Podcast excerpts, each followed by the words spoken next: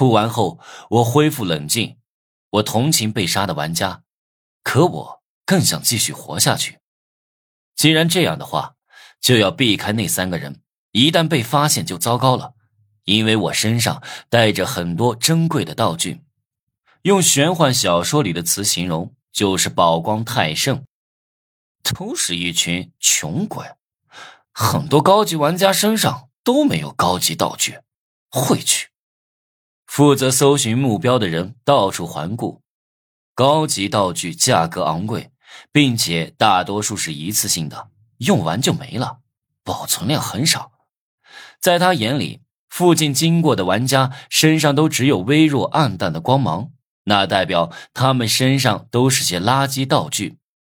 突然间，他怒瞪着双眼，张大嘴巴，满脸的震惊。“喂，怎么了？”同伙推了他一把。“好，好耀眼的光芒！”那人指着人群中的我，震惊的都控制不住自己的表情。这看起来不像是个高级玩家呀。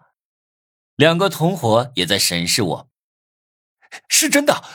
快动手！快！负责探测的人都快疯了，他从没见过如此耀眼的光芒。天哪，我身上究竟有多少高级道具啊？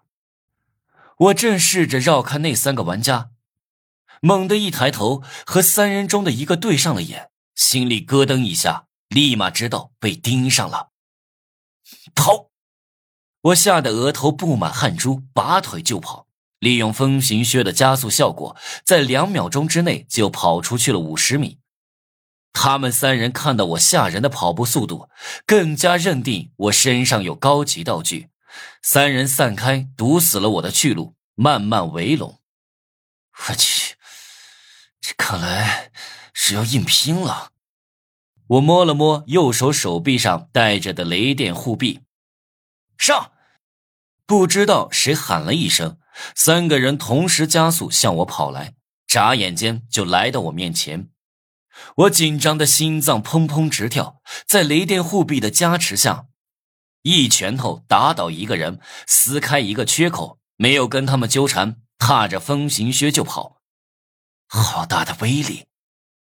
我回头看了眼，发现被我打倒的那个人躺在地上，不停的抽搐，像是犯了羊癫疯。